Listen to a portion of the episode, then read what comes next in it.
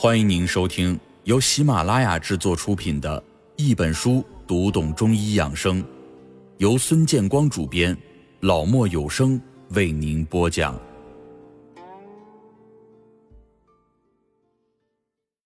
第十章：肺脏之五行养生。肺呢，是体内外气体交换的一个主要场所。人体通过肺从自然界吸入氢气。呼出体内的浊气，从而保证人体新陈代谢的正常进行。肺养好了，我们的身体才会更加健康。当然，在保养好肺脏的同时，我们还要注意养好心脏和大肠，因为在五行当中，心属火，肺属金，心火过旺就会克制肺金，从而使肺的生理功能受到抑制。另外一个。肺与大肠相表里，把大肠养好了，毒素就不会在体内堆积，痘痘、湿疹、皮炎等一系列的皮肤病就不会找上门来。肺好，皮肤才会好。我们的肺呢，在人体的脏腑当中位置最高，被称之为五脏之华盖，因为肺叶娇嫩，不耐寒热，易被外邪侵袭，故而肺又被称之为娇脏。肺脏的主要生理功能有主气、司呼吸、主宣发和速降、主通调水道、主皮毛等。肺主气的功能包含两个方面，即主呼吸之气和主一身之气。肺主呼吸之气是说肺有司呼吸的作用。肺是我们人体内外气体交换的主要场所，人体通过肺从自然界吸入氢气。呼出体内的浊气，从而保证人体新陈代谢的正常进行。若肺受邪而功能异常，就可能会出现咳嗽、气喘、呼吸不利等呼吸系统的症状。肺主一身之气，是指肺有主持并调节全身各个脏腑、组织器官之气的作用。首先，肺主一身之气体现在气的生成方面，特别是宗气的生成。主要依靠肺吸入的清气与脾胃运化的水谷精气相结合而成。其次，肺主一身之气，还体现在肺对于全身气机具有调节的作用。肺有节律的一呼一吸，对全身之气的升降出入运动具有重要的调节作用。因此，肺主一身之气的功能异常，就可能影响到宗气的生成和全身气机的升降出入运动。表现为气短、声低、乏力等等。肺主宣发，就是指肺气具有向上、向外、声宣、发散的生理功能，主要体现在两个方面：一个是通过肺的宣发排出体内的浊气，另外一个就是将胃气、津液还有水谷精微布散周身，外达于皮毛，以充养身体、温润肌奏和皮毛。速降呢，即清肃、清洁，还有下降之意。肺主速降的功能主要体现在以下的三个方面：一是吸入自然界的清气；二是将吸入的清气还有脾所传来的津液和水谷的精微向下布散；三是肃清肺还有呼吸道内的异物，以保持呼吸道的洁净。肺的宣发和速降是相反相成的两个方面。如果两者失调，就可能会出现肺气不宣或者是肺湿速降的病变，其表现为咳嗽、喘息、胸闷等。肺的通调水道功能，就是指肺的宣发和速降对于体内的水液代谢起着疏通还有调节的作用，主要体现在两个方面，一个是肺主宣发，不但将津液和水谷精微布散于周身，而且。主司腠理的开合，调节汗液的排泄；二是肺气速降，可以将体内的水液不断的向下输送，经肾和膀胱的气化作用，生成尿液而排出体外。所以说，肺主行水，肺为水上之源。肺通调水道的功能异常，则会导致水的输布和排泄的障碍，出现小便不利、水肿，还有痰饮等等。肺主皮毛，就是说，肺能够输布津液，宣发胃气于皮毛，使皮肤润泽、肌奏致密，抵抗外邪的能力增强。皮毛为一身之表，包括了汗腺、皮肤与毛发等组织，有分泌汗液、润泽皮肤、调节呼吸和抵御外邪之功能，是我们人体抵抗外邪的屏障。肺通过其宣发的作用，能将胃气和气血津液输布于全身，温养肌凑皮毛，以维持其正常的生理功能。可见，皮毛的功能是受肺气所支配的。所以说，肺主皮毛。肺主气，助心行血，通过其宣发的作用，将气血津液腹布于皮毛，即所谓输精于皮毛。保证了皮毛能够充分的发挥上述的生理功能。肺气充足，则皮毛润泽，汗孔的开合正常，机体不易受外邪的侵袭。若肺气虚弱，则胃外之气不足，肌表不顾，易受外邪的侵袭而经常感冒。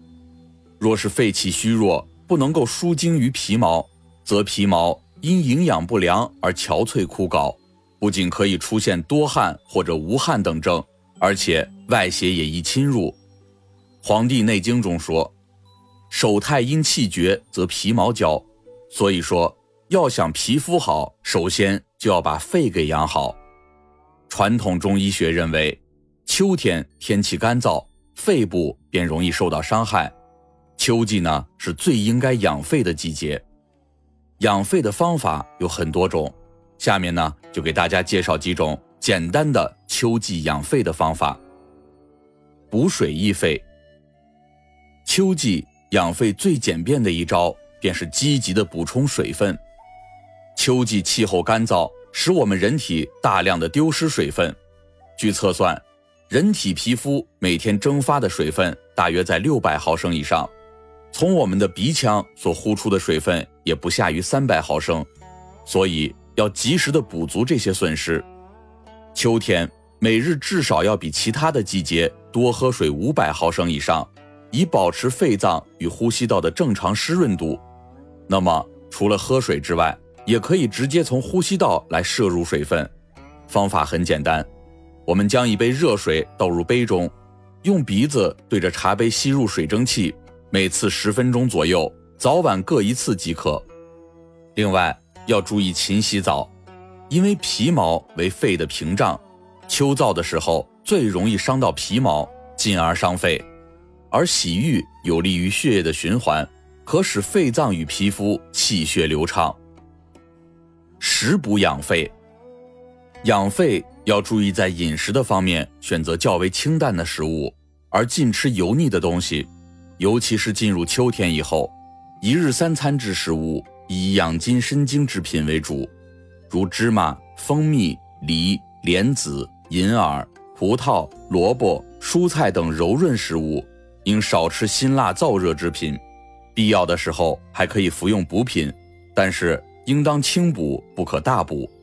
以下几款药粥值得大家一试：银耳大米粥，银耳五克，发泡后加入大米五十到一百克。淘净同煮，煮好之后加蜂蜜适量，搅匀即可。莲藕大米粥，莲藕十克，洗净切碎，大米五十克左右同煮，煮成后加蜂蜜调匀即可。山药大米粥，山药一百克，大米五十克，山药洗净切块与大米同煮，煮好之后分两次食用。大枣银耳羹。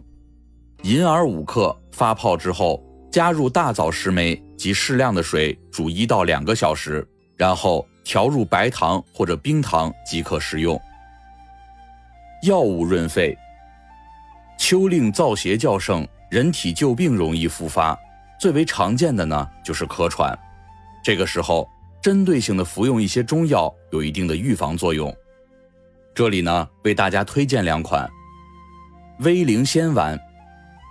威灵仙、薄荷各六十克，皂荚二十克，研末水调为丸，每日用姜汤服送三到五克，可以预防咳喘的复发。黄芪膏，黄芪一百克，水煎三次，过滤去渣，再用小火煎熬，浓缩成膏状，加入蜂蜜五百克，日服两次，每次一匙。此款药膏适用于体虚自汗、四肢乏力的痰咳虚喘者。长效宣肺，效能够促进体内器官的健康，对肺特别的有益。笑时，胸肌伸展，胸廓扩张，肺活量增大，可以消除疲劳，驱除抑郁，解除胸闷，恢复体力。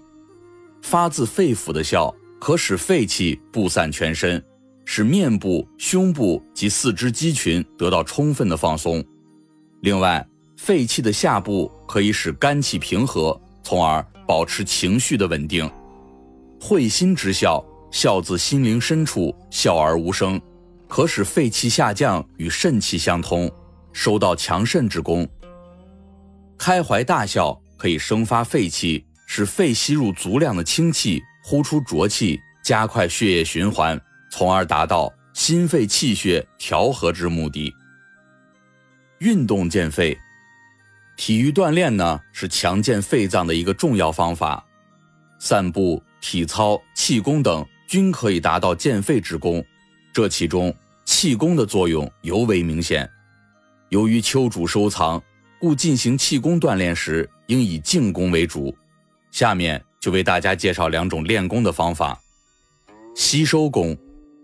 晚餐后两个小时，选择室外空气清新之地，先漫步走十分钟，然后站定，面对明月，两脚分开，与肩平宽，两手掌相搭，掌心向上，放于脐下三厘米处，双目平视，全身放松，吸气于两乳之间，收腹，再缓缓的呼气放松，持续半个小时即可。